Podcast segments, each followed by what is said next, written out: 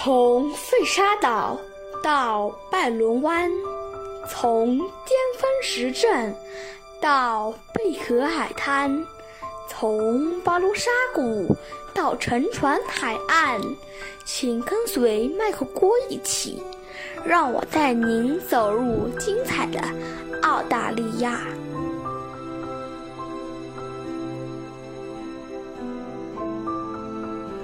刚刚听到这一段，大家是不是觉得怎么麦口锅突然间变声了啊？我们没有变声啊，不可能变成童声啊。呃，这个呢是非常非常感谢我的听友，啊，我的听友来自浙江的，目前才只有八岁，上三年级的 Tony 小朋友，他帮我录了一段片头曲，然后非常感谢 Tony 和他的爸爸，呃，这个周先生哈。两个人是录了很多次啊，我看了一下他的那个记录，录了很多次之后选取了他们最满意的一段，呃，交给了我。大家可能还记得之前我在节目里讲过，就是我天天在录片头这个东西比较定式化了，觉得可能有点枯燥，所以呢，我希望呢，如果各位听友感兴趣的话，大家可以呢把自己的声音录给我，然后呢，我可以在我的节目的片头里面来给大家播放，包括也片尾也可以。然后呢，也不一定非得沿用我目前的一直在用的这个这个台词儿了，这个片花啊，大家可以如果有自己更喜欢的哈，如果你喜欢作诗也好，或者是呃比我更水平更高也好，找一些更有意思的东西来跟大家分享，然后用您自己的声音、自己的创意啊，甚至如果您不喜欢我的片头，您如果有更满意的音乐，您自己编辑出来给我也行，我看一下哈，只要呃 跟我这节目大体上能够合拍的话，我觉得。呃，我都希望呃大家来分享一下你们的声音，来让大家也来听一下，啊，这个平台是属于大家的。那再次感谢来自浙江的 Tony，谢谢你。呃，希望我们在墨尔本能够有机会能够见面，好吧？呃，希望来到 Michael 郭叔叔的家里来，然后呢，我们有没有机会一起录一期节目？好吧？那今天呢，就非常感谢这个第一个啊，帮我来录制片头的 Tony 小朋友。那么后面呢，让我们一起来进入本期的正式的节目。呃，我们的神秘嘉宾采访。各位亲爱的听友，大家好，欢迎再次收听 Michael 郭聊澳洲啊！今天是二零一九年的十一月二号，星期六啊。今天呢，这是昨天刚刚放了一期节目哈，但是今天呢，我们很激动啊。今天为什么很激动呢？因为今天我们有很多次的历史上第一次。首先呢，我们是第一次越洋啊，跨了几大洲几大洋。来采访海外的嘉宾，这是第一期啊。另外一个呢，这个也是本人第一次使用这个这个远程的这个录音技术啊，这是一个最新科技。那今天我们的话题讲什么呢？今天我们有请我们的神秘嘉宾啊，远在荷兰的啊，荷兰的，你是在阿姆斯特丹吗？石石头？呃，刚搬到阿姆斯特丹一个月。OK，刚搬到阿姆斯特丹一个月哈，远在荷兰的石头，我相信我的很多听友呢，可能也曾经听过石头的节目啊，因为之前呢，我也是听我另外一个同行喜马拉雅主播，呃，在这个加拿大的这个小新啊，也采访过石头。那今天呢，我们就请石头来给我们来介绍一下，呃，荷兰，欢迎石头。嗯，大家好，鼓掌，呱唧呱唧呱唧 啊。好好好好好。呃，多谢啊，Michael 的热烈欢迎。然后我也很高兴，因为今天也是我第一次跟在澳洲大陆上的朋友进行连线，因为我以前在澳洲的朋友也比较少啊，有过但是比较少，而且有的那位，所以我们一个朋友，嗯，所以我们是互为第一次。嗯，对对，而且我自己那个唯一的那个澳洲朋友也也也来到荷兰了，跟我重重重新相逢了。你是把你的澳大利亚的朋友又挖挖角挖到这个挖到了荷兰去是吗？呃，对，而且挖到我同一个公司来了。哦，那能帮我介绍一下你整个的这个，就是你原来在国内是什么样，然后如何去呃，为什么什么机缘巧合的原因呃移民到了荷兰呢？嗯。这个事情呢，其实如果要从开头讲，我这个从来没有在小新那边讲过这个情况，因为在在小新那边，我只分享到了就是在来荷兰之前我在哪工作，因为我在呃双十一大家要去剁手的地方工作啊。哦，原来是这个，我了解了，我的是某宝的这个这个高高级员工，OK 啊，对，也不能算高级员工，只能叫某宝的搬砖的底层码农，对吧？然后 OK OK 啊，对，然后在在在那之前呢，其实啊，所有的一这种起源呢，有时候都是出于一个无心的开始嘛。那时候呃，就呃工作上比较呃，就那时候我们刚刚开始九九六啊，九九六这个话题之前有聊过，咱们就不说了。但是哦呃，这个这个概念是敏感是我对对对，非常敏感，这个是个敏感时期，对吧？双十一又要来了，大家不要被怎么了，对吧？然后，呃我呢那时候是呃第一批正式这种提出九九六这个概念，并且这种执行的这个地方的呃或者说大部门，对吧？然后哦 OK，然后那时候呃，经就就压力比较大，然后同时呢，不知道为什么，对吧？以前在我刚毕业的时候，在大学刚毕业的时候，我我特别想出国，想直接留去去国外工作。那海投上百份简历，没有任何音讯，就石沉大海，就跟我从从从我国内往往澳洲的方向扔了一颗石头，它下去了，就什么也听不见，对吧？嗯，然后在我呃九九九六这个最最有压力或者说呃最悲惨的时候，突然间就有一线曙光出现了。这不是我去找别人，是别人就开始找到我了。嗯，你这么火呢？啊、只能说自己就是那时候呃在 LinkedIn 的简历一直有更新嘛，而且写的是英文简历嘛，所以就呃在在嗯可能 Michael 也会有一些这种感受，就是做 IT 的，嗯、在你有三年左右工作经历的时候，很容易被发现嘛，因为好多这些 HR 他去筛选这些简历的时候，他在 LinkedIn 上一筛就可能是要两年加三年加嘛，他一筛就筛到我了。没错，没错，没错，没错。所以所谓的这个是金子，总会要发热的，发发光的。关键首先你得是个金子啊，说明你还是个金子啊。啊、个个人在国内的履历还是非常不错的，所以被发现了。然后一在那个年代的话，可能也就 BAT 在国外就是比较容易被认可嘛，或者说在 HR 去找你的时候，他可能能看到一些啊、呃中国的公司的话，他他认识的名字也没几个，对吧？所以所以对，我就被被我就是属于叫比较幸运的被发现的一个。但是那时候被发现的时候，并不是来我现在工作的公司，而是美国的公司。嗯，是呃那个不存在的那个年轻的社交网络的公司，对吧？OK，那就是说你当时是还是在国内吗？还是已经就因为那个那家美国公司就已经去了荷兰？哦，没有没有，那那那时候我正在国内，就是有 HR 开始联系我，直接叫我去去开始走他们的面试的流程那种。OK，了解了。嗯，然后我就开始做一些准备嘛，然后呃，在那过程中，然后呃，第一个一般都出师不利，对吧？对 对啊、但是挺开心的，因为我以前也没怎么出过国，然后嗯、呃，当然第一次出呃大陆并不是出国，对不对？因为我去了现在非常热闹的一个港口城市，对吧？啊，我知道香港啊，啊，对对，然后还还在他们维多利亚那边的一个高级酒店，然后参加了一个面试，对吧？啊，顺便在在一个套房里住了一晚。啊，这么好啊。啊，对，其实啊、可能很可能很多呃，就是听众朋友们没有相关的经历，在在那个互联网公司，他们招聘员工的时候，他们整个给你的那种形象和印象是非常好的，就他基本上属于是包机票、包酒店，还包吃、包交通之类的这种。嗯，真的是不错。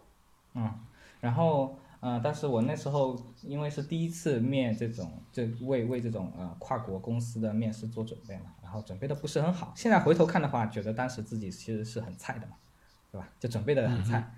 因为那那那些被被面试的那些内容其实很简单的，现在一看，哎，都是太容易了，是吧？可能是比较硬的一些指标。对对对，因为北美那边他们非常注重算法嘛，然后我那时候算法呃没有准备的很好，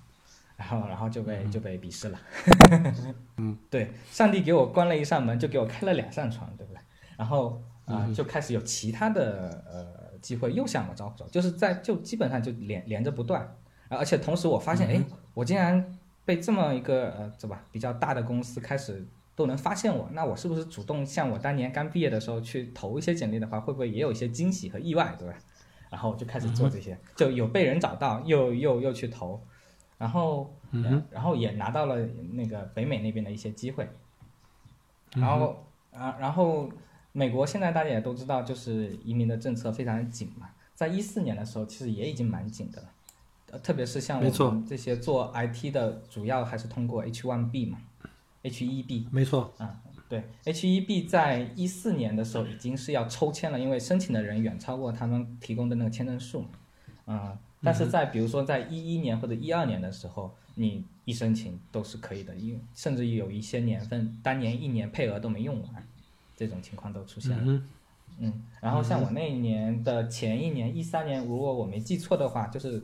呃中签率大概百分之三四十这样吧，所以可以预计就这么这么是一四年。少啊？嗯嗯，因为人申请的人数远远超过那个签证数嘛。然后一三年这样，那一四年肯定不会比这个更好，因为会有这种重复申请，就去年没有拿到的他还会来，对不对？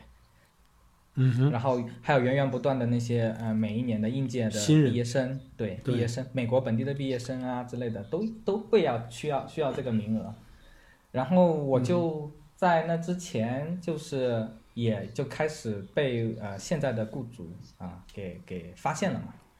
然后通过了他们的面试，然后在等 H E B 的抽签的结果的过程中，就来这边面试，啊，然后这后面的故事其实就跟小新那边有提过，就是嗯、我后来来来来了荷兰，然后发现哎，好像荷兰更适合我自己的状态嘛，因为嗯这这边的话，嗯、去美国的话，我基本只去湾区，也就是呃硅谷那一块。那块基本上，如果是当码农的话，就家里一个人是码农，另一个人是全职主妇啊之类的，没有足够的收入的话，两个人生活还可以，但是只要有一个随便有一个宝宝之类的额外的支出，可能就压力很大。然后，如果你有关注美国那边呃近期一些动态的话，就是呃我第一个面试的那个公司前段时间有一个华人同胞，就是对吧，结束了自己的生命嘛，给大家的震撼。这个听起来听起来很压力，对对，对对对，而且那时候他他他他的状态就是，呃，三十多，然后有小孩儿有家庭，但是是唯一的收入，他是唯一的收入，同时他还还是拿着 H1B，呃，绿卡还没到手，因为绿卡也排期很久嘛，然后就各种压力很大，最后就出了一个悲剧。对，然后我我也是大概考虑会不会也是因为。他可能会面临到这个 lay off，然后可能是有什么对对对对，收入降因为他已经开始做绩效改进的一个 program，就他们叫 PEEP 嘛，叫呃嗯 Performance Improvement Program。那做 PEEP 的话，基本上就是要 lay off 你了。其实这就是公司的一个一个一个策略，在让你走之前，先给你一个先给你一个思想准备而而已啊。IT 公司这种这种手法非常多，嗯，对，就嗯、呃，他也是给一个口实嘛，PEEP 基本上很难完成，嗯对，因为你自己本身对没错心理状态啊，整个状态都不会很好。那那那么你想通过呃，真的通过整个 PEEP 这个，并且并且被判判定说你达标了，这个还是有一些压力的。但也不是不可能，因为在荷兰这边是有可能是真的能完成的，因为它荷兰的 PEEP 跟美国的 PEEP 的这个出发点还是不一样的。嗯我觉得欧洲的公司一般不会说是去炒人吧，呃还是基本上还说是不会炒人，而是它本身法律保护雇员比较多，对，没错，嗯，然后嗯，这个我后面可以介绍一下为什么，呃也就表现出来，就欧洲不太会去炒人，本身成本也是比较大，另一个是时间可能也会比较长。但是美国的话，大多数时候大家都是合同制嘛，都不是那种终身雇佣的合同制，就叫永久合同，而是定期的合同啊。他可能就说啊，你现在立刻马上收起你的所有东西，离开这里，都是可以做得到的。但荷兰是不可能做到的。这是美国公司的一个特点。对，除非你自己犯了巨大的错误，而且是违法违规的那种，那就会连带很多其他的后后面的事情。对啊，这个就先不不不说。然后我我我还是要讲一下为什么我后来选择荷兰，就是因为我自己评估了一下自己，觉得可能短期内家庭也主要还是得看我，就是三五年内得主要的收入还是我嘛。然后嗯嗯，不同的国家，一个码农的收入在当地的购买力差别还是很大的。嗯哼，然后，嗯，在荷兰这边的话，像像码农就属于就比较高收入的那那那个职业群体。嗯，一个人做工作的话，家里真的有三四个呃三四个人口，就两个小孩儿，或者甚至三个小孩儿都不太会有压力。嗯，那还是不错，那说明这个工资收入也高吧？工资和福利这个加在一起可能是比较高。对，总体就是嗯因为荷荷兰这边像像养小孩嘛，主要就是一开始是吧，尿奶尿尿布、奶粉之类的。那荷兰这边本身很有名产奶粉嘛。所以对，没错，很便宜啊，就相对来说很便宜，就就算折算成人民币也也是对吧？还可以，因为应该是有一些政府补贴在里面。然后对，嗯，小孩也也有一些其他的福利，就像奶粉金一样的。然后这边的教育也主要是基于公立教育嘛，嗯，所以就总体你就可以算得出来，嗯，开支还是不会因突然因为有个小孩突然间会大很多。那因为他对家庭生活，或者说他更适合家庭生活这种这种形式，然后我就选择了来那个那个石头，那个我想问一下，正好想打断一下，我相信我的听友呢，在听了这段以后，可能会比较好奇啊，我不知道这个可不可以这么问，因为我这人比较就是直接一点啊，我就想问一下，那可能我们的很多听友会了想了解一下，就是在在荷兰，像你们这样的两口。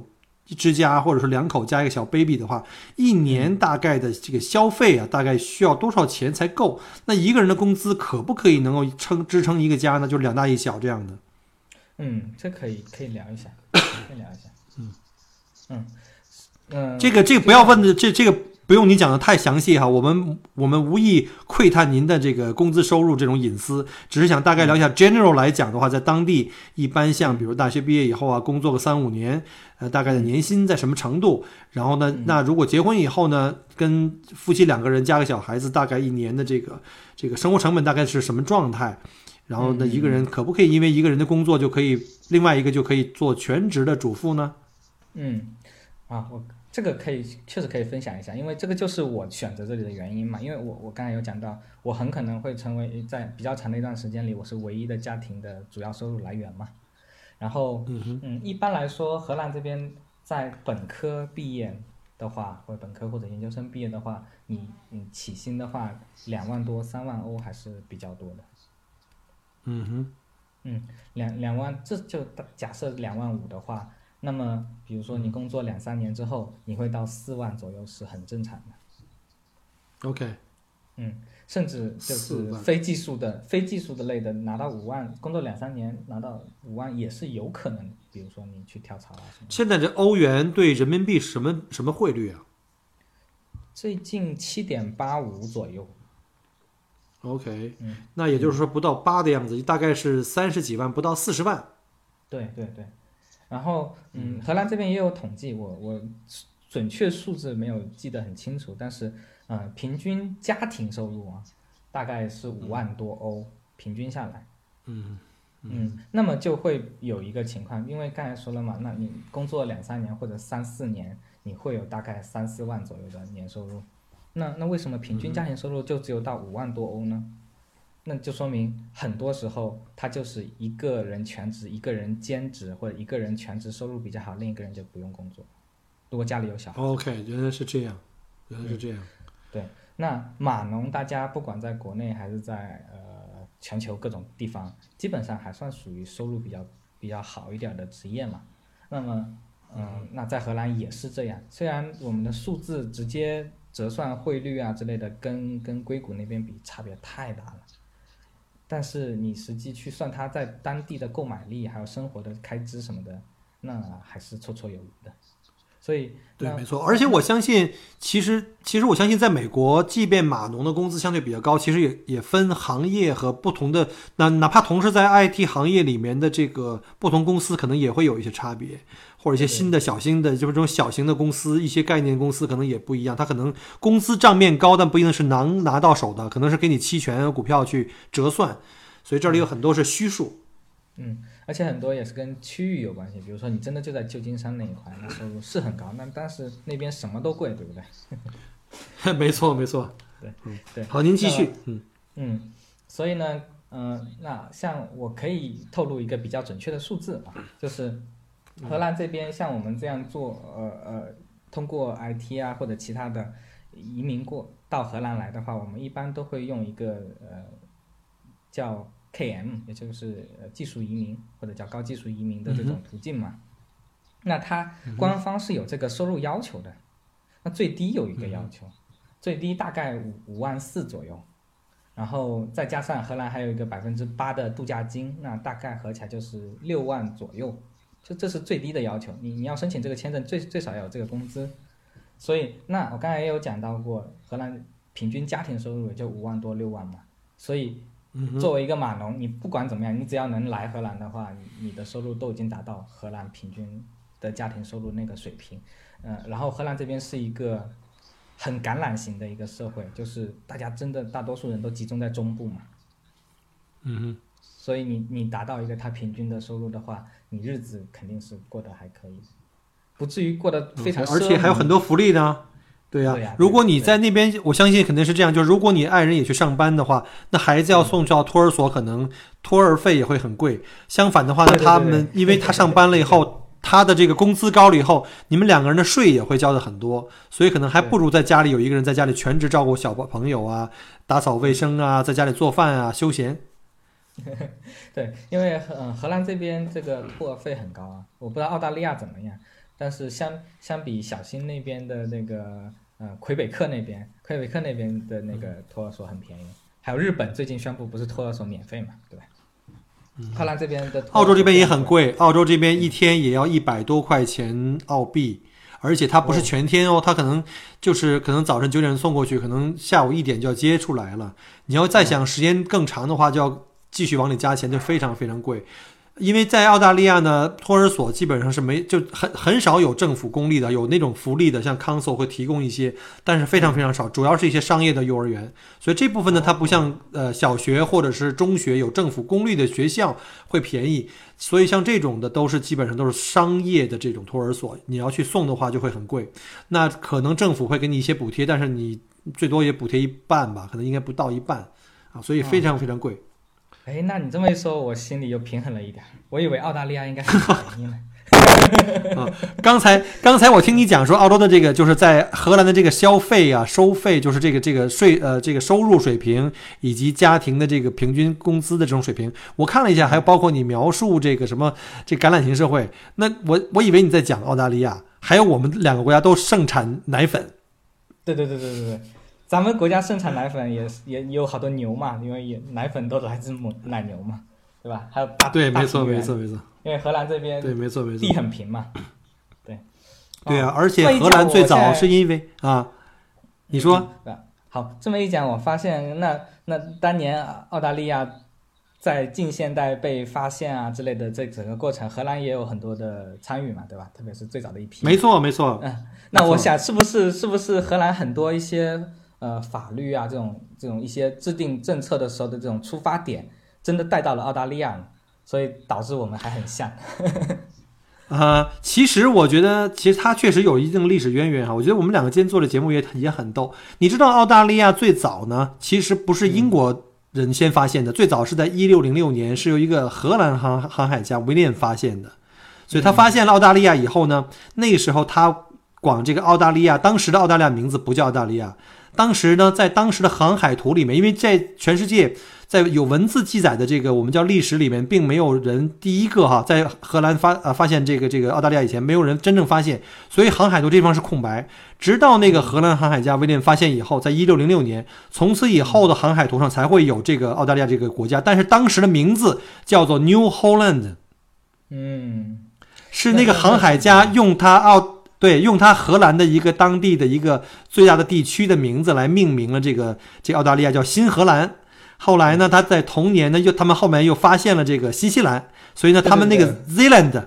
对，泽兰省嘛是在荷兰，所以呢他们用那个新泽兰这个用 New Zealand 来命名新西兰。但是因为阴差阳错呢，新西兰一直保保持了这个当年的名字。但是呢，因为后来在这个西班牙人、葡萄牙人后继后来又相继发现了澳大利亚，而且呢，最最后来是因为英国人嘛，英国人在这个一七七零年，这个 James Cook 船长来到澳洲，所以插上了英国国旗，然后当时他们就把这个国家没有沿用原来这个新荷兰的名字，就用了之前的那个西班牙文的，我们叫做叫 Australia 啊，就是神秘的南方大陆的意思啊，就来命名这个澳大利亚这个国这个国家。所以呢，没有沿用这个新荷兰啊。嗯嗯，对对，我觉得呃，你刚才讲到，因为荷兰荷兰是我们中国人或者说大嗯、大多数全全球各地叫荷兰的叫法叫 Holland，但其实荷兰 Holland 其实是分北荷兰和南荷兰两个省，然后但 OK 因为这两个省的经济比较发达，然后在十六世纪呃荷兰的黄金时代。在全球各地去做贸易，这比较多的都是来自这两个省的人嘛，所所谓的海上马车夫，对，对，海上马车夫，所以大家呃就就叫叫，其实叫尼德兰王国，叫尼德兰王国亲就亲昵的叫成荷兰，荷兰 Holland。然后像 Holland 的南边一点的这个泽兰省，确实像你说的，你刚才一说 New New Holland，我就说，哎，那你隔壁的 New Zealand 呢？对对，没错没错没错。OK，嗯我觉得这个澳大利亚真的跟荷兰有很多的这个渊源哈。我们是不是把这话题有点扯远了？我们要不要再对对对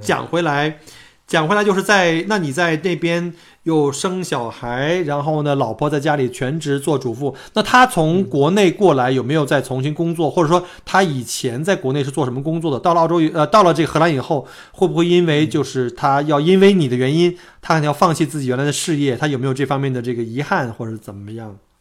哦，这个这方面，呃，我我我的妻子还还是控呃叫呃管理的比较好，或者说她已经适应了这个，因为当年在国内跟我一跟跟我就相识，然后在一起之后，她就从呃原来在杭州上学，然后在那工作嘛，然后就跟我一起屁颠屁颠就跑北京去了嘛。然后北京我们又屁颠屁颠屁颠又跑回杭州来，因为我们说，哎呀，大家都已经嗯，就是关系比较稳固了，然后也觉得可以去组建一个家庭嘛，然后我们就屁颠屁颠跑回杭州去。因为我哦我是来自浙江温州的，所以呃，我们还是会说啊、大家还是比较喜欢去省会里去学习和生活嘛。OK，那你俩都是浙江温州吗？对对对对，这个嗯，很多故事就线下再交流，对吧？哦，OK OK，我相信我的听友里面可能有很多你的老乡啊，就是因为这两年来澳洲移民的人很多，从什么江浙沪啊，还有两广啊，还有像什么京津呐、一带的很多呃嗯移民，肯定在听友里面会有你的老乡啊。之后可能有很多人会会仰慕你，然后需要跟你去保持联系啊。到时候呃，仰慕不至于如果各位如啊，如果要是后面有一些听友呢，想认识一下荷呃石头，甚至有可能有你的老乡是在荷兰，他听了我的节目以后，没准也会需要想跟你认识一下哈。大家可以在这个线下呢来加呃加我的微信，然后我来帮你们把这个石头的微信转发给你们。我们从北京，然后又回到杭州，嗯，他在北京和在杭州一直就是从事那种部门助理啊，有时候也是做财会啊，做一些那些相关的工作，也有做比如说总裁助理这种，嗯就是呃财务也管一点儿，然后人事也管一点儿，然后公司流程也去管一点儿这种这种工作，所以呃，然后他自己本身本科学的是那个行政管理，就比较万金油的这种专业，嗯。但是听起来他的工资应该也、也收入应该蛮高的，属于这种这种高管类的这种。他会不会来了呃荷兰以后，因为你放弃他自己原来的职业生生涯，会不会有一点遗憾呢？他？啊、其实还好，因为呃，毕竟还没有做这么多年工作嘛，他才在国内工作了一年半两年嘛，所以嗯、就是这叫舍弃的成本还没有很大，所以跟我一起来荷兰也也也还不需要做这种坚坚坚决的这种叫不是什么什么叫不需要做这种毅然决然的这种一破釜沉舟式的放弃非常多东西，相对比较容易一点，对对理解理解，嗯。对，对，其实我觉得，呃，可能 Michael 也会有类似的经经历，就是，嗯、想要移移民啊，或者是出国，最大的阻碍并不是夫妻俩，有时候，对吧？最大的阻碍可能是家长们，没错，没错，你懂吗？没我懂的，我非常懂，非常懂。啊啊，非常懂，对吧？啊，那我们稍微还好一点儿，因为啊，这个讲一个现实问题，就是大家肯定都要呃，以前都说叫养儿防老嘛，对吧？然后大大多数我们这样八零年代或者八零年代初的嗯、都是独生子女嘛，第一第一批嘛，我当然已经不是第一批了啊，因为我我我是八零末的出来的，然后。嗯、但是呃，作为一个温州人，我还是想要说，哎、人才是最大的资源，对不对？我们温州那边独生子女非常少，没错没错，嗯，所以呃，像我和我我我妻子的家庭，我们都不是独生子女，所以那那那样子的情况下，阻碍就稍微少一点。那说出来呢，父母还是相对支持，就不会不支持，起码。然后，嗯嗯，然后我们来了之后呢，嗯、因为荷兰可能有些朋友们不是很知道，荷兰自己也是有语言的，它叫荷兰语。嗯然后，嗯，但是荷兰跟北欧很像，他们的英语就它是非英语母语国家里面英语普及度最高的那一批国家。哦，哎，我有一个问题，就是我怎么记得荷兰应该以前是讲德语吧？因为呃，Netherland 本身就是一个一句德语词，还真不是，荷兰就是讲荷兰语的，嗯是吗？我但是？荷兰语和德语之间有百分之十或者百分之二十左右的词是听起来一模一样的。哦，OK，难怪。但是啊，但但是毕竟他们都是日耳曼民族嘛，对，向上走，可能五百年、一千年，那都是维京时代的人，对吧？OK，了解了解，难怪啊。嗯嗯，是同一同祖同宗的所以呃，语言会很像。像呃，讲一个趣事，就是我们有一次去呃，去去去去，让我想一下，叫什么？去，哎，让我找一下那个那个嗯，不着急，那个不着急。城市的名字。好，有一次我们去杜塞尔多夫，对 OK，我们有一次去杜塞尔多夫，对，因为杜塞尔多夫是离荷兰边境比较近的一个比较大的城市，德国的比较大的城市，而且那边呃呃中国人还有日本人聚集的比较多，所以那边有好多日餐非常好吃啊。我们去杜塞尔多夫玩两天，然后在在加油站，在边界附近的加油站的时候，呃，我我妻子就跟那边加油站那边的小那种超市里面的售货员，直接他就用荷兰语跟他讲，他他那边用德语在跟他回，哦 就相互之间还是能理解的。哦，这么奇妙，不同的语言实际上是不不一样的，但是是能够沟通的。嗯，对，能基础的沟通也对吧。然后，嗯、然后就是来荷兰之后呢，因为这边嗯、是母语或者官方的主要语言是荷兰语，然后但是英语的普及度呢也有到百分之九十，官方自己说有百百分之九十五左右，但我觉得百分之九十是肯定有的。然后特别是如果你在大型的城市或者大中型城市，国际化比较好的地方，那英语生活什么是没有任何问题的。然后，但是呢，我我我我妻子唯一的问题在于，她她的英语是我们中式英语，就嗯、呃大学学的，在毕业后一两年基本忘差不多了。就她可能阅读还可以，写的语法这些都都会，但是你让她听和说是不会的。因为浙江那边可能大家也不是很清楚情况，在我们那那时候的，嗯、浙江考高考的英语的时候是不考听力的，也不考阅读，呃，说的，就不考说和听力。我以为所全全国的学校考都是一样的吧？应该怎么会有这种情况呢？嗯，我不知道现在浙江什么情况，在我那一届开始是第一届不考那个呃呃听力的，哦，你们这个真的赚便宜哦。嗯，呃，不好，不是赚便宜，这个、嗯这个不就导直接导致大家这个听力或者说呃说英语的说都水平不太好。哦，我当然，大学可能可能还是要去考四六级的时候，也还是要会一些。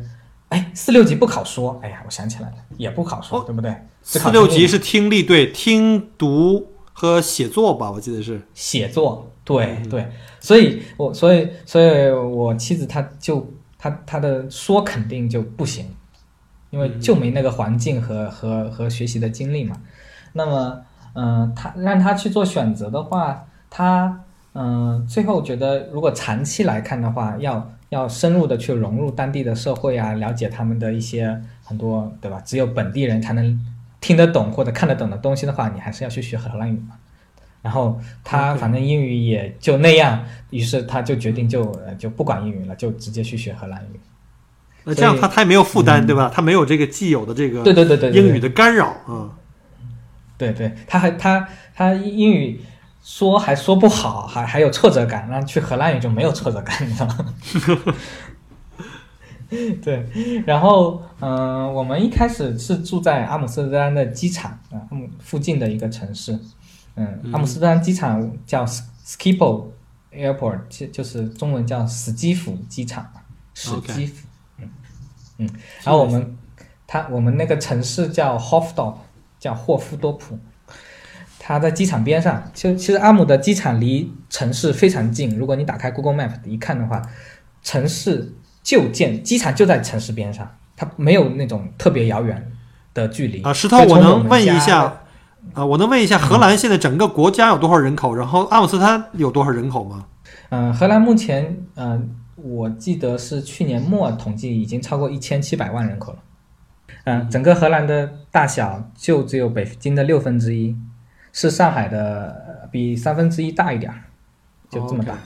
哦，那是太小了。所以密度是非常高的，对，太小了，哦所以密度会非常高所以街上到处是人。阿姆斯特丹的都市圈有六百多万人口，荷兰有一个叫黄金三角的一个区域，就是阿姆斯特丹在这个区域的最北边，海牙和鹿特丹在这个区域的左下角，还有一个叫乌特勒支，在乌特勒支在整个荷兰的中部，也也就是在这个区域的右下角。这个三个呃主要的城市连接起来，覆盖的这么一个三角形，我们叫黄金三角区嘛，也就是这里的最重要的叫呃兰兰斯兰斯坦，就这边兰斯坦德都市圈，整个就是荷兰经济最发达的这一块区域。因为因为刚才讲，就整个阿姆斯特丹的都市圈确实只有一百多万、两百万不到，嗯，但是这一块区域因为是最商业呀、工业呀最集中的地方，所以那个区域也没有很大，因为从阿姆斯特丹到鹿特丹也就八十公里不到嘛。啊，这么近呢这？么一大圈。对呀，所以我刚才说这个大都市圈的话，其实也都不算很大。嗯，所以你连起来这一个三角圈里面有六百多万人口，整个荷兰一共就一千七百万。哦天哪，那就是等于还是密度蛮高的。对，密度很高。嗯，但是密度高归高，荷兰却又是嗯，你可能从来没有想过，它是世界上第二大农产品出口国。这么小的国家，这么多人口，你们在什么地方去种种这个庄稼，或者是说这个养牛呢？嗯，就是它是基于这个呃农产品的货值的，所以荷兰他们专门做这种高高价值的农产品作物，比如说郁金香啊、花卉呀、了解。然，后嗯、呃会有很多农场，他们有养牛啊什么的。嗯。嗯你知道澳大利亚我们被称为叫牛背或羊背上的国家，呃，我想嗯。荷兰这么小的国土，它怎么有这么多奶粉可以去够去够你们吃或者是出口呢？澳大利亚的国土面积很大，我们有七百六十九万平方公里。嗯虽然中部很大一块呢，我们叫红土中心呢，都是这种沙漠丘陵，不适合人居住，甚至没有什么地方可以长草啊，都是低低矮的灌木。呃，都是这个嗯呃，没有都无人区比较多吧。我们主要还集中在这个海岸线周围的一些，可能近身几百公里、两三百公里的这个主要范围。所以你看，那个从卫星地图上看，我们也是东南沿海和西部和南部就一圈海岸线，可能比较绿一点。就是农场在这个海岸线周围的这些呃近身一两百公里的地方，可能农农场比较多。但是我们的农场都非常大，嗯我估计我们的农场面积和牛羊的这个数量要比这个荷兰要高很多。嗯，因为像荷兰全境，说出来你不要笑，嗯。它就四万一千五百多个平方公里。四万多平方公里，我的天哪！那你们的嗯牛羊产出来的奶粉都可能不一定够你们当地人消费吧？不会不会，是这样。我我觉得为什么荷兰能产出这么多呢？是因为它其实地很平，它没有多少高山什么的。全荷兰最高的海拔的山好像就两百多米，而且是在接近呃比利时和德国的边境那一块。OK，所以它因为地势很平坦，你就可以做很多的这种作物，或者说它养牛养羊，我看起来他们也挺随意的，就是开，不管是坐火车还是开车在高架上走的时候，嗯、往南边啊或者往东北部走，就是阿姆斯特丹东北部或者往往南边走，都会看到很多牛羊，就是在平坦一望无际的平坦的大草坪、大草原上啊，草原也不知道这是不是叫叫草原，反正就是草地上，在那就晒晒太阳、吃吃草。场啊，对对对，所以我可能觉得荷兰是比较可利用的这种耕地或者是土地的呃面积比较大，而且荷兰人他们会做那个温室大棚，哦，他甚至他甚至做一些立体的空间上哦，立体的这种栽这种栽培技术，那还是很厉害的。那澳洲就不需要了，因为我们地太多了，然后整个七百六十万平方公里这么大的国家，全世界应该第六大的国家吧。然后我们也是经常戏称自己是全世界最大的岛国啊，因为我们独占了一块大陆嘛。嗯、我们才嗯两千五百万，在二零一八年五月份，我们刚刚突破两千五百万人，啊所以这么看来的话，每平方公里我们才三个人多一点吧，所以，所以我们的密度还是蛮低的哈，这么一比。嗯，对对，荷兰的密度那就是你的，哎，得有 得有五六十倍，甚至在这些都会区都上百倍呢。OK OK，好的。那个，那我就有点好奇，就是可能我们的听友呢，听过你介绍以后，知道你从中国过去到这个荷兰去，因为工作原因全家去移民。那你在那边生活了多久了？到现在已经几年了？嗯，一四年八月登陆的，所以现在已经有五年零三个月。而且而且荷兰也很小，你生产这么这么长时间，你也对荷兰的这个各个地方也都比较了解了哈。我们这个节目可能慢慢还是要讲回到一点儿，呃，就是我想了解一下，因为我没有去过荷兰，我对荷兰是一种充满了好奇。然后呢，在我的眼中，如果问我关于荷兰的事情，我能想到的就是第一，风车；第二，郁金香；嗯，第三，木头鞋。啊，当然了，第四还有一个不太可告人哈，就是我们大家都懂的红灯区。啊能不能给我们讲一下你们嗯荷兰人比较引以自豪，或者你觉得比较值得向我们听友们去介绍的，甚至好吃的好玩的啊？嗯，呃，荷兰是这样，可可能呢，好吃的，个人个人个人的见解啊，嗯、荷兰应该算是个美食荒漠，就本地的食物是个美食荒漠，就荷兰本地的沙漠、美食荒漠的意思就是没有的吃是吗？没什么好吃的，就荷兰本所谓的荷兰菜，嗯，那是没有什么菜的意思。这样的，所以，对对对，荷兰本地人很很朴素的，他们就炖一炖西兰花啊、土豆啊，炖点肉啊什么的。嗯那你们的牛肉好不好吃的？啊，起司啊，牛肉好吃啊，好吃。就是就是，我是说，就是荷兰就没有这个菜系，基本上。嗯哼，那牛，那你们在荷兰吃什么呢？都是吃其他国家周围的那些国家带来的菜系吗？比如说像什么法国菜啊，什么德餐呐、或者是什么嗯，你们自己的邻居的一些国家的菜啊？呃，我我个个人呢，因为我们是中国人，所以我们自己吃中餐比较多。然后朋友们呢，他们就没有这种特别的菜系的这种概念。就呃，农产品是很多，牛肉啊、羊肉啊，各种蔬菜啊，包括各种中中国的蔬菜啊也很多。因为还有东南亚的这些蔬菜，因为嗯、呃荷兰这边呃，因为历史原因，它以前有殖民过印尼嘛，嗯哼，所以荷兰这边有好多印尼的那边的华侨啊，或者印尼的呃人在荷兰这边，所以亚亚洲同胞在荷兰人数也是蛮多的，特别在哦。这个黄金三角的这一块，因为经济比较发达，然后不管是呃呃中国人呢，还是印尼人，还是其他的东南亚的这些人，他们主要就聚集聚集在我们这些比较发达的都市圈的城市里。然后像如果你去鹿特丹走一圈，那亚洲面孔真的是满大街，嗯然后中国人也特别多。嗯，海牙那边也是，因为嗯鹿特丹也是历史原因，最早一百多年前第一批来荷兰的中国人是鹿在鹿特丹那边港口做做做做劳工的嘛，对吧？哦，就是海员或者是这种运运货的是吧？嗯、不是运货的港港口码头的工人比较 OK 一百多年前。OK，、嗯那我能问一下，现在我们的社区，啊，sorry sorry，我想问一下，那现在我们在那边生活的中国人，主要在从事什么行业？刚才你一说没有各种的什么本地的是那个美食沙漠，那我第一反应就是，那去了那儿的中国人会不会遍地开餐馆，然后有各种的中餐可以吃呢？你就说到点上了。是的，是的，是的，对中餐或者说是亚洲餐，对吧？有时候呃，中餐不只是做中餐中国人，然后嗯，像鹿特丹，我记得没错的话，鹿特丹那边一共大大小小各种餐馆可能有三千多家，整个鹿特丹地区啊有三千多家，但是整但是亚餐或者说中餐，有时候是中国加印尼餐，对这种反正总之是亚餐就有一千多家，三分之一是中餐啊。嗯，鹿特丹那边是这样，但阿姆斯特丹不是这样。阿姆斯特丹、嗯中餐也很多，因为很多日本餐馆也都是中国人开的，其实。哦，中国人还是所以中餐是非常多。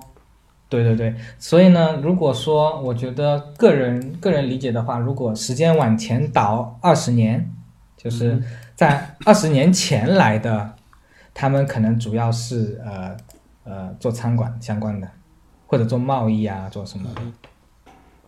嗯，然后在十五年前左右，有很多第一批国内好多呃留学生来荷兰开始上本科。就我我我觉得在那个时代，就十五年前左右，有一大批呃中国的留学生在往欧洲走，就往德国和荷兰来，嗯然后他们就好多就留下来了。所以从十到十五年前开始，很多就是呃，就是基就是先留学，然后毕业在这边找工作啊什么的，留下来的比较多。嗯哼，然后嗯、再往前呃再往后近再近的，比如说十年左右，五到十年内的，就是各种呃来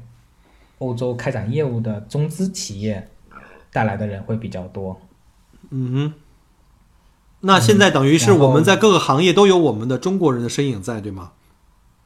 对对对，如果在二十年前，大家看到的基本上都是做餐馆和相关的，但是现在的话，就是各种行业都有。OK，了解，说明这个荷兰你猜一下荷兰有多少中国人呢？荷兰有多少中国人？这个我还真猜不出来。一共是一千七百万人口嘛，你就猜一下。一千七百万，这样吧，我我我直接按比例吧，我不知道这个比例是不是直接也可以算出来。我猜在荷兰的中国人应该低过百分之五。那是肯定的。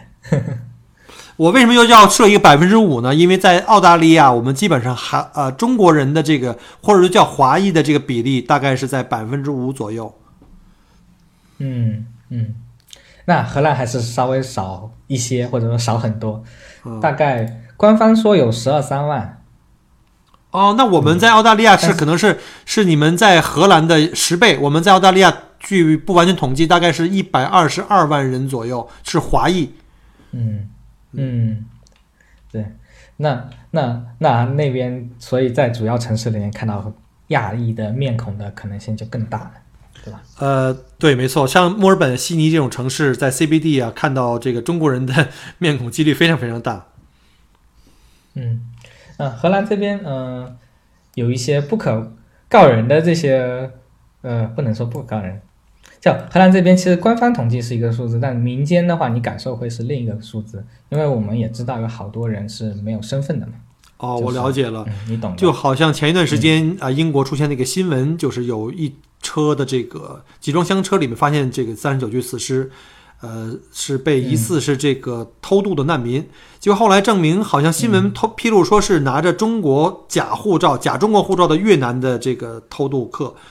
那就是说，在欧洲的话，各个国家的这个偷渡的人群还是蛮多的，对吧？对，因为嗯、呃我们欧亚大陆都是连着的嘛，总有各种途径来嘛，对吧？嗯嗯嗯还有南欧那边还有一些途径来，东欧有一些途径来。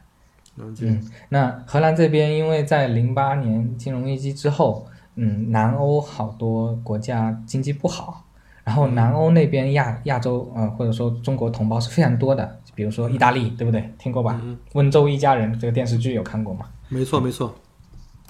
嗯，然后法国那边也是，所以呃，南欧啊那边的一些华人华侨就跑荷兰来，因为这边经济复苏的早，然后增长的也快嘛，然后整个整体的形势也好，工作机会也多，就算是没有这种社保之类的工作的工作机会也很多。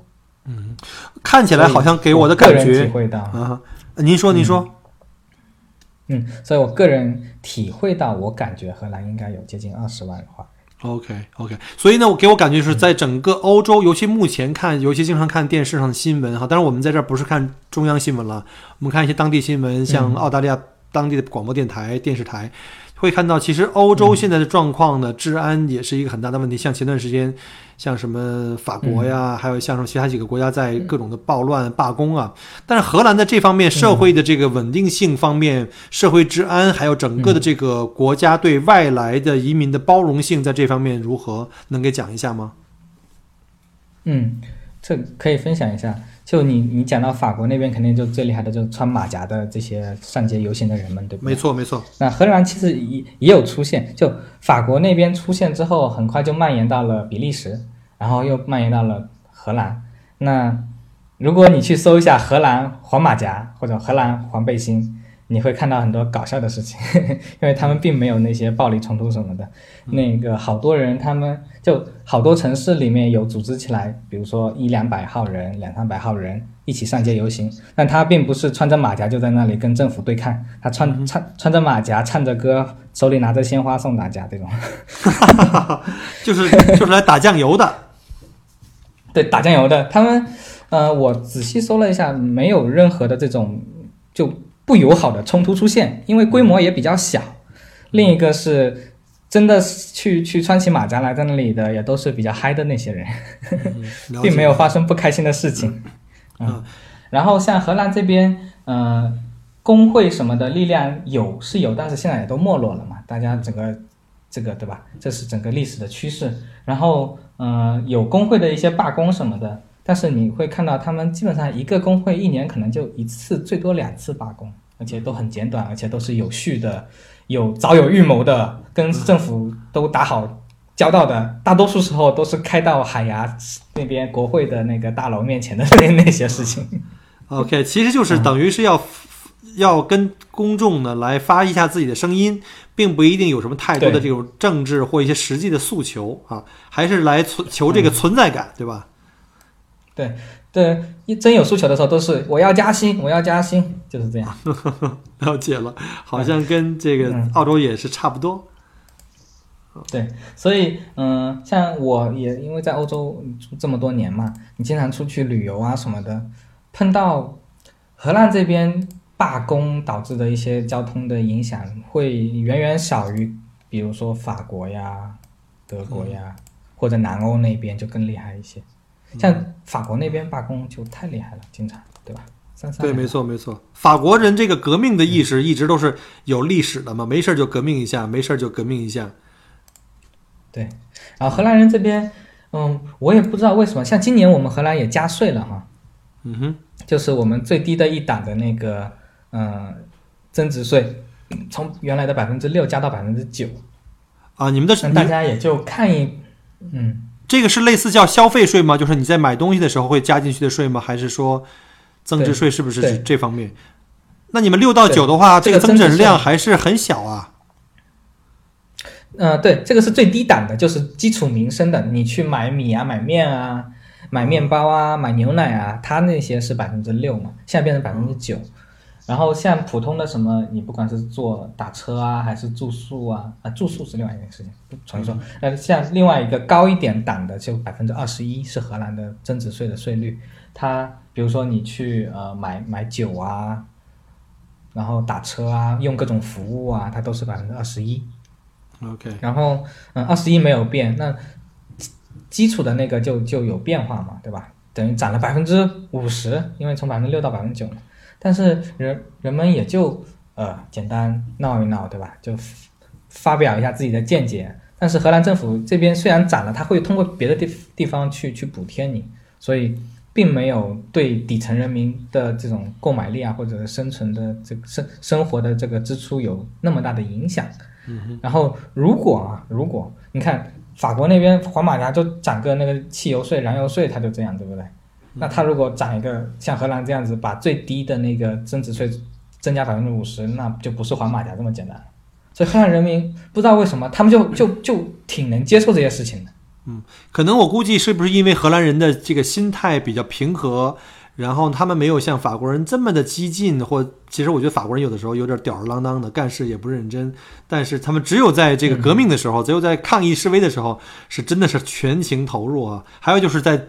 法式失稳的时候，可能比较全情投入。呃，刚刚我我 问这个问题，其实呢，我有更多的就是产生更多的疑问，就是关于这个荷兰作为欧洲一个比较怎么讲比较悠闲的国家，那可能现在从中国，因为我的听友里面很多是在就是来移民澳洲啊，或移民全世界其他国家的一些感兴趣的一些听友，那他们可能会问到说，那在欧洲这么多国家，那站在你的角度上看，为什么你没有选其他国家，只选了荷兰？或者说，你可以站在角度上来客观分析一下，荷兰它作为一个移民的这个这个接收国，它在欧洲，在这个整个欧洲这个地位上有什么优势？就是我我如果选择去欧洲去移民的话，我为什么要选择荷兰？荷兰有什么地方比较好？比如像福利啊、医疗啊，还有像这个社会治安各方面，因为中国人会比较关心这些，就是一般是福利、医疗、养老，还有就社会治安嘛。通过我这么多年在欧洲或者说在荷兰这边的生活，以及跟一些朋友啊，以及有一些网友的一些交流的情况，嗯，荷兰呢还是有一些优势，当然肯定也有有一些劣势，对吧？首先劣势我先吐槽一下，荷兰就是雨太多了。什么下雨啊？嗯嗯嗯嗯，怪不得你们的那儿的牛 那个牛奶有很多呢，吃不完的草，下不完的雨啊。对对对对，但它草确实就自己管自己长。长长得非常好，所以它雨比较多，但是它雨呢比较少，那种像我们江浙那边梅雨季节那种啊，一个星期、两个星期连续的就全是阴暗的那种，它会有比较少。它就一波一波的雨，就就突然间就有个人就像你泼一波雨那种感觉。但是它不是一整天在下雨，可能就是一天下五六场雨，突然间就来了，突然间就没了，是吗？嗯，这样的情况比较多，但一年中总有那么一两个月有那么就是阴天多一些的情况。那通常是在几月份？大多数时候它都是这样的。嗯，最多的是春季和秋季。啊，就是三四月份，就是冷暖开始转换的时候，冷暖开始转换的时候，海洋因为你们靠海洋嘛，可能受到北海气候的影响。啊，你知道吗？你你一说到这个的话，我突然想起来，在澳大利亚有一个城市也是这样的，我们叫一年。就是一年有五一年有五季，一天有四季。我听到过，就是你们那儿。对，这就是著名的墨尔本。所以你来，如果你来澳大利亚的话，你肯定会很，对你肯定会很适应。你要来墨尔本的话，你会觉得很适应。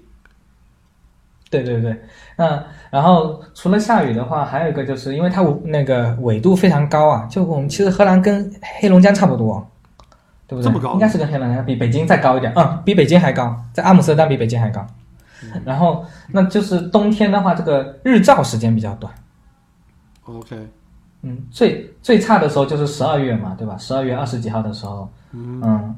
这边的话上午得到九点半左右可能才有太阳出来，下午四点半就下去了。哦，这个你们离北极圈还有点距离，怎么就会这么早就？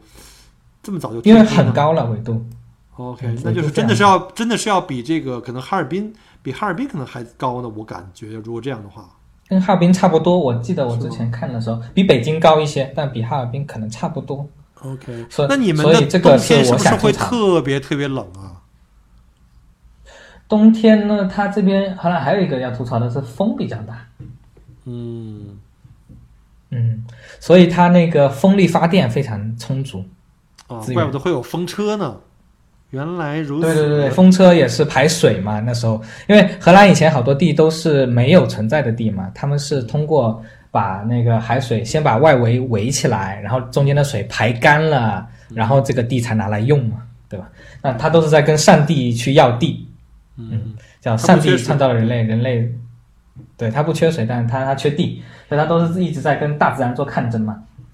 然后除了这三点的话，其他都还是蛮好的，因为这边冬天其实冷的季节呢，只只有可能一个月，甚至只有半个月是低于零度的，其他时候都是零上的。但是低于零度的话，能到最低到多低啊？比如零下十五度、二十度，还是？嗯，去年最差的时候，嗯，我们我们讲的是这个，我们大多数人可能会生活的这个都市圈啊。不是那个格罗宁根之类的那种农大农场、大农田的那种像比较农村一点的地方，那边会比较冷，那边会去年温度比较低，去年会到零下十度、十五度的。但阿姆这边最低，呃，最低最低最低这这五年来，我个人的经历是没有低于零下八度的。哦，那你这个温度比北京还高呢？北京可能到冬天最冷的时候零下十几度了，已经。对它这边零下八度的话，而且还都是晚上的才会这么低，白天、嗯很少很少特别特别冷，真的特别冷也也也就那么几天，就极寒的天数就这么几天两三天，不会超过一个星期。而且根据我我跟一些在这边十几年甚至就是老荷兰人们交流的情况，现在全球变暖，荷兰嗯很明显就是以前他们那个运河这些冬天都是会冻起来的，以前冷的天数会更多，都会冻起来，他们可以在运河上滑冰啊什么的。现在哎，能冻所谓的这个全球开始变暖就了不错了。对对，很明显。啊，那你所以这们夏天越来越暖。啊，那你们夏天越呃最高温度大概在什么时？大概在什么季节和这个？啊，对，北半球夏天一定是在七八月份了，就是最高温度是能到多高啊？七月份左右吧，就七月六月末七月初这样子，嗯，六七月份会比较热一点，但所谓的比较热，也就是很少超过三十度的，哦，就比较凉爽，嗯，对，比较凉爽，真的基本上超过三十度，对，基本上超过三十度的天数，一个一一年也就是十几天这样就不得了了。OK，哦，那还是不错的，嗯那还是一个比较适宜生活的。对，所以荷兰这边他们都没有空调，夏天少空调，对，嗯夏天不会很热，但是一定要有暖气吧？你们会 会有这个对供暖系统吧？对，所有的家庭都有暖气，嗯有有一些是你是有中央热水器来供暖的，然后有整个有暖气片啊什么的。然后现在新的建筑，比如说过去十几年、二呃十几年或者最近十几年建起来的新的，不管是 house 啊还是公寓，它都会有地暖都出现了。像我现在就有地暖了，全家都是地暖。你这是新买的房子吗？嗯。我记得好像之前你说过一个，就是在节目里曾经跟那谁说过。嗯，对，对，刚刚搬到新房一个月，就为之前我不是跟你，我之前刚刚开始听你节目的时候，是从听你那个年初说搬新房，对对对对对，嗯。我那时候正在装修自己的新房，然后然后我当时还跟你说，哎，你这刚弄过。这些挺有意思的，说我正在经历这些，咱有有机会可以合作来来交流一下荷兰和澳大澳大利亚这个不管是建房还是做装修的一些痛苦经历，是吧？啊，你是自己找的建筑商买的地，然后自己找建建筑商去呃从零建地吗？就是建房吗？嗯嗯，不是，我这个是规划的这种建房，所以我只是选一些 option，而且我不是、就荷兰独栋还是比较少，它主要是联排比较多。啊，嗯那那那边那边地比较小，可能是因为这个地的原因，在澳洲地很大，所以我们还相对来说比较容易建独立屋。v villa 在呃这种呃，特别在阿姆斯特丹，如果你有个 villa，那是不得了的事情。啊，我能好奇的问一下，在阿姆斯特丹如果有个独立的房子，大概是什么价位吗？就一般生活区啊，不能不在市市区这样的，你是说 house 呃对联排还是独栋的？就是独栋的。独栋很少啊。哦，阿姆斯特丹如果有独栋的，所以我说是不得了，那都是几百万的，几百万欧元哦。一百万起是不用不用担心的，就一百万起是绝对不用担心的。我不会担心的，我不会担心的，反正我买不起。呃，我知道你肯定买得起，那我就不说了。啊，那就是现在整个就是你你来这个啊、这些这五年期间，你在欧洲应该也相、嗯也相对比如玩的比较多，去了一些国家，嗯。然后呢，就是嗯。因为现在我们很多听友们也在关心现在欧洲的局势哈，就是现在各种原因吧，然后呢各种的这个嗯。冲突事件呀、包括这个呃就太敏感的话，我们就不再讲了哈。那你在嗯荷兰来讲的话，在整个欧洲这个地位，在这方面，你觉得是不是在治安方面在这个文化的这个冲突，就可能比如外来移民跟新移民，这个是不是还都比较、比较好？对，嗯、因为荷兰它从它十六、十七世纪的那种黄金时代，就海上马车夫的那些那些时代，嗯，跟全世界沟通和交流非常多之后呢，它整个国家这种就是比较开放和外向。然后你之前说的荷兰的，你能想起来一提到荷兰想起来那些东西，对不对？特别是你对吧？红灯区啊什么的，嗯还有黄赌毒，对不对？对对对对，这些这些呢，嗯嗯，我知道你很想讲，因为时间关系，我这次就不展开讲这块。但是我希望哈，希望我先咱埋一个坑，嗯埋一个坑。我们下面的一期节目有机会能讲一下这个荷兰的特色啊，大家都懂的啊，荷兰的特色啊。嗯，咱们尽量要合合法合规，只是想风土人情，对不对？对，没错，没错，没错，那个是个旅游节目嘛。对对对对，嗯、然后嗯，就是它跟世界连接非常多。然后，如果你嗯，你就如果去做一些呃跟经济上相关的一些搜索或者去了解的话，你会知道荷兰其实是呃美国投资欧洲的的首就设立总部的主要的国家之一。嗯，哦，因为它又有很多的税务优惠，然后美国和荷兰是有好多那个特殊协定的，嗯，有专门怪不得很多美资公司的这个总部在欧洲总部设在了荷兰的阿姆斯特丹，是因为税收的它原因。要么呢，对他要么是把这种总部直接设在这，要么把财务总部设在这，OK，嗯，嗯。避税啊，然后？然后对它是合法避税嘛，也不能说避税，只是说税率会比较低，还有一些呃，如果就是呃利润回报给母公司的时候的一些也是免税的一些东西政策都比较好。嗯，然后刚才有讲说说安全这一块的话，其实我自己在这里，嗯，目前来看，荷兰有那么发生过一两起就是比较恶劣的事件，但它不不不是针对这种无差别的那种，就仇杀、情杀之类的可能比较多。OK OK，就不是恐怖这嗯种袭击类的，主要还是说这个叫做什么人民内部矛盾，对吧？对对对对，内部矛盾比较多。然后印象中就比较这种大新闻的这种，还是基本上没有了。因为荷兰它政府还还是蛮厉害的，厉害的在哪呢？就是他们他们基本上扼杀于呃开始之前。OK，扼杀在摇篮里面。对，然后像正常你生活中的话，你那个如果你就是说呃治安的话，就是社区治安啊之类的，它是非常好的。因为荷兰也是有类似中国这样片警，它你如果在阿姆斯特丹里面去逛的时候，经常会看到荷兰有一些骑自行车的警察，也有骑马的警察，但还有开车的警察，对不对？嗯。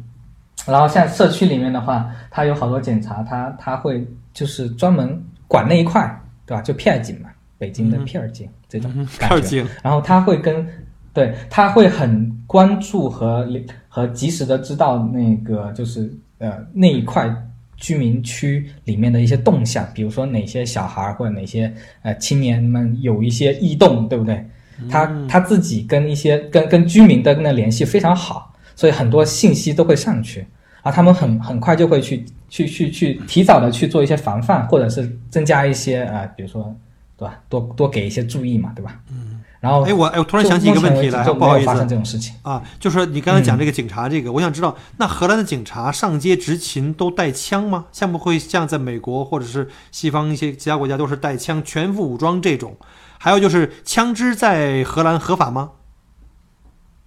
嗯，两两个问题啊。荷兰的警察是有带枪的，但不是所有的警察都带枪。嗯，很多这种片儿警一样的，他其实不带枪，但他是带类似警棍加这种喷雾啊之类的，还有手铐。嗯，也有持枪的。然后宪兵的话是持枪的。嗯哼，嗯，然后呃，荷兰的持枪其实是要许可的，而且很难。然后荷兰的持枪率非常低，我有简单看过，就现在的持枪率非常低，就就是我我碰我我认识的朋友里面没有没有人有玩枪或者是用枪或者是持证的。嗯，然后我搜过，可能有一些枪支的持证，它主要还是打猎啊之类的，就以前留下来的，所以它的持持枪率非常低，可能全荷兰有猎枪之类的合起来就一一两万把吧，而且在在在越来越少，越来越少。啊，对，很少反正，因为在荷兰是严严控枪支的，它有那种枪击俱乐部。嗯，但是你要去被被做背调啊什么的，然后才能持枪。然后在俱乐部里面，你也不能拿枪出来什么，你只能在那里面练习什么的。而且也都不是什么重型武器，都只能什么很小口径的那些手枪。啊，那跟澳大利亚差不多啊，那差不多。这样的话我就放心了，嗯因为我就是非常怕一个国家这种枪支泛滥啊。之前美国老在发生各种各样的事情啊，之前还说要去欧洲玩，嗯但是现在欧洲的这个不同地区啊，有的地区的这个治安啊，各方面的也是比对，差别很大。嗯嗯，因为像我们也在荷兰这么久，就出去玩的这个频率也是挺高的。嗯每次回来都感觉，哎呀，终于安全了。哦，你都是从荷兰本地玩呢多呢，还是就是比如说你出出门开车就直接奔德国了呀？什么像比利时啊，什么什么什么法国呀、嗯都有？，还有坐飞机啊，去去去南去南美啊，啊不是南美，说错了，坐飞机去去南欧。南部去什么西班牙呀、对吧？去意大利，对啊，去西西班牙啊，哦去意大利啊，还有去希腊啊，因为都便宜嘛。嗯，然后你感觉整体嗯欧洲这些治安，荷兰应该算比较好的了，对吗？对，荷兰整整体的犯罪率，而且还在下降，所以它整体都非常好。嗯，然后，因为新闻听到的也少嘛，的如果你听到听到的新闻少的话，就说明它还是比较安全的。然后又因为它这种它的这个片警的这种制度，以及它就就如果啊哪一个国家做做类比啊，虽然这样不太好，但是你可以去网络上了解一下。对我了解，我了解。荷兰不会出现某一个社区警察进不去这种情况，OK 嗯了解。像。对吧？有有有那么几个，对吧？这前面有讲过的一个国家里面，它有一些城市直接就就政府进不去了，或者说是政府的这种暴力机器进不去，对不对？荷兰没有这种地方，因为它不可能出现，它只要出现肯定就被扼杀了。没错，没错，嗯，了解，了解。嗯 OK，那这么讲一下的话，现在这个荷兰在整个欧洲来讲，不管是人文还是自然环境，呃，包括像嗯福利，还有像工资水平，呃，包括像刚才讲过嗯这个很多。呃，全球五百强，又像科技公司，像美国公司会把它的总部或者财务的中心放在这个阿姆斯特丹，那等于在整个的嗯。欧洲，虽然荷兰的这个不在最中心，而且它国土面积也不大，但是它嗯。是一个非常有活力的一个国家，而且我们最近的这个中国人移民到荷兰这边的多不多啊？嗯，还是很多的，因为嗯，我荷兰这边这个信息化非常的强，然后他们的中央统计局也很透明，他们的数据经常有有有有一个季度一个季度都会有这种季报，就荷兰的中央统计局都有季报，还有人口的统计啊、移民进来多少，出去多少，都有很详细的数字。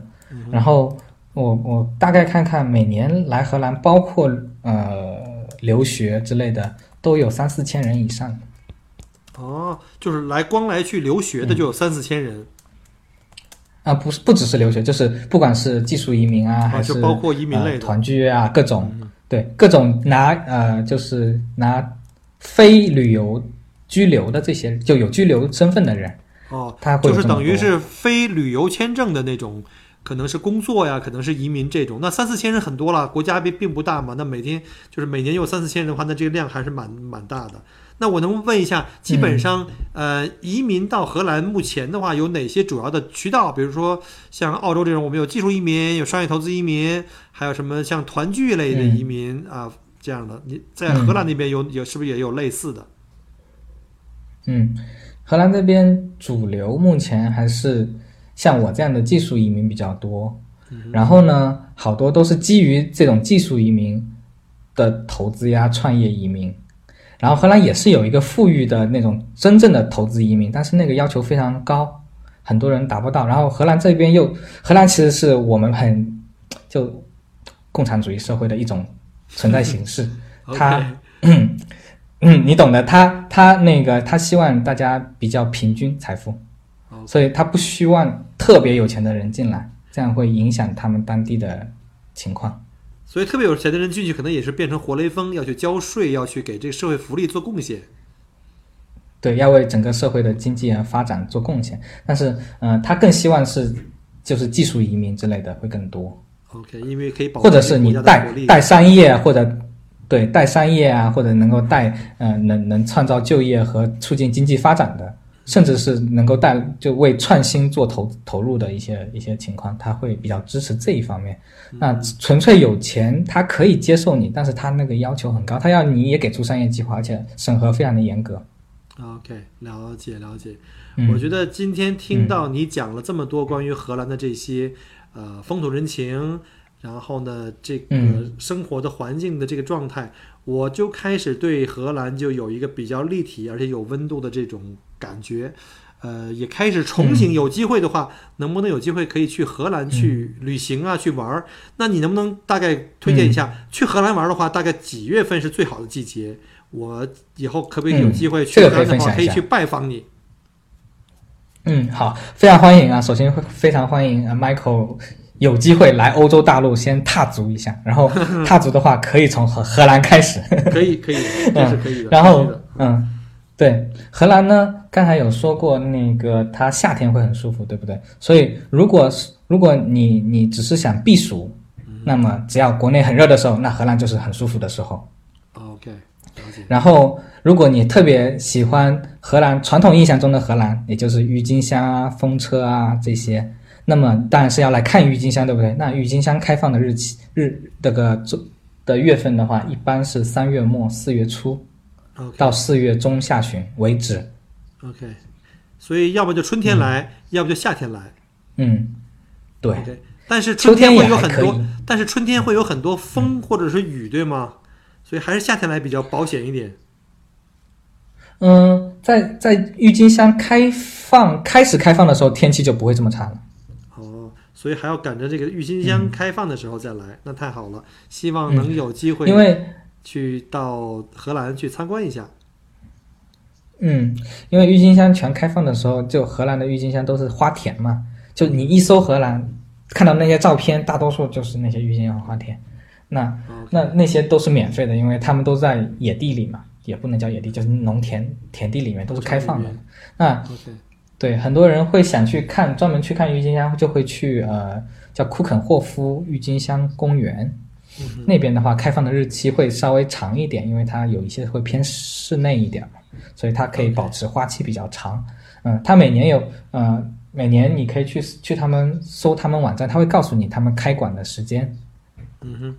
了解了。然后做好准备就可以来。所以呢，我现在可能要开始要规划，看一下我去欧洲大陆第一站，如果有机会的话，看看能不能放到荷兰，还要配合到郁金香开花的季节。然后到时候有什么对，呃具体的旅游的一些呃问题，我可能到时候要我要向这个石头请教。同时呢，也热情的嗯邀请，如果呃我不知道你们现在小宝宝太小哈，呃如果以后将来有机会，度假小。小朋友大一点的话，愿意来到澳大利亚来旅行的话呢，那 Michael 在墨尔本欢迎你们。到时候我可以带你们在墨尔本周围的景点去逛逛，像什么大洋路啊，像什么菲利普岛啊。嗯嗯，荷兰这边，嗯，最后你如果有时间来的话，其实它主要是人文艺术比较多，然后荷兰盛产 DJ，嗯，所以可能年轻的朋友们会全就比较了解荷兰，因为全世界排名前十的 DJ 可能有一半都在荷兰。这样的，是不是有一个 DJ 的大游行也在荷兰啊？哦，你说的那个是，呃一个是叫同性恋大游行，另一个是国王日，也是大游行。OK，我、嗯我听过。荷兰这边很喜欢 party，所以他对他他他嗯，等我们后面再聊也可以。我觉得我觉得生活类的话题就是像什么刚刚我们讲过什么像什么红灯区啊这种热点话题哈，或者像这些毒黄赌毒，嗯当然这个毒品这个我们只是介绍啊，以这个呃作为这个风土人情去介绍，我们不要去去自己去尝试就好了。然后我们希望，因为这次时间关系呢，我们这次就不再做展开。我们希望下一次再有机会，请到石头来给我们介绍一下更深度的荷兰的一些当地的文化风俗哈，包括刚刚讲过的那些几个呃重头戏啊，大家都懂的。嗯嗯好嗯嗯，那今天非常多谢感谢 Michael 今天的对，非常感谢呃石头在这个呃自己的周末时间，你们现在是星期六的上午十点钟对吧？因为我们比你们快十个小嗯，时，现在已经我们现在十二点了，啊，现在十二点了，呃，我现在快十二点了，十一点五十八快十二点。了。我们现在是这个墨尔本当地时间马上就十点了，所以呢，我们是等于比你快了这个十个小时，十个小时，对，十个小时。对，那非常感谢你利用自己的周末时间来跟我这儿连线了。差不多一个半小时来录这期节目，非常感谢。然后呢，呃，我们也希望呢能有机会再请到石头来嗯帮我们分享更多关于荷兰的一些好玩的事情，然后一些包括像旅游景点，甚至如果有任何听友对荷兰感兴趣哈，对在无论在荷兰旅游啊，还是读书啊，还是要考虑移民的话，有任何问题也欢迎在节目后面给我们留言，然后也请到时候时候来帮我们一起来回答这些听友的问题嗯，期待下一次我们还可以继续跨洋合作。啊，必须的，必须的。好好的，那时间关系我们就先到这里，我们再一次感谢石头，拜拜。好，拜拜，拜拜，周末愉快。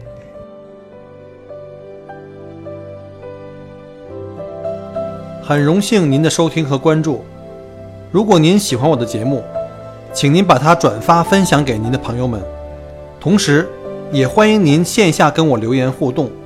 除了喜马拉雅，也欢迎您加我的个人微信，并关注我的旅行服务公众号“墨尔本精品旅行”。我给大家准备了很多关于澳洲旅行的资讯和攻略，请您跟随我一道走入精彩的澳大利亚。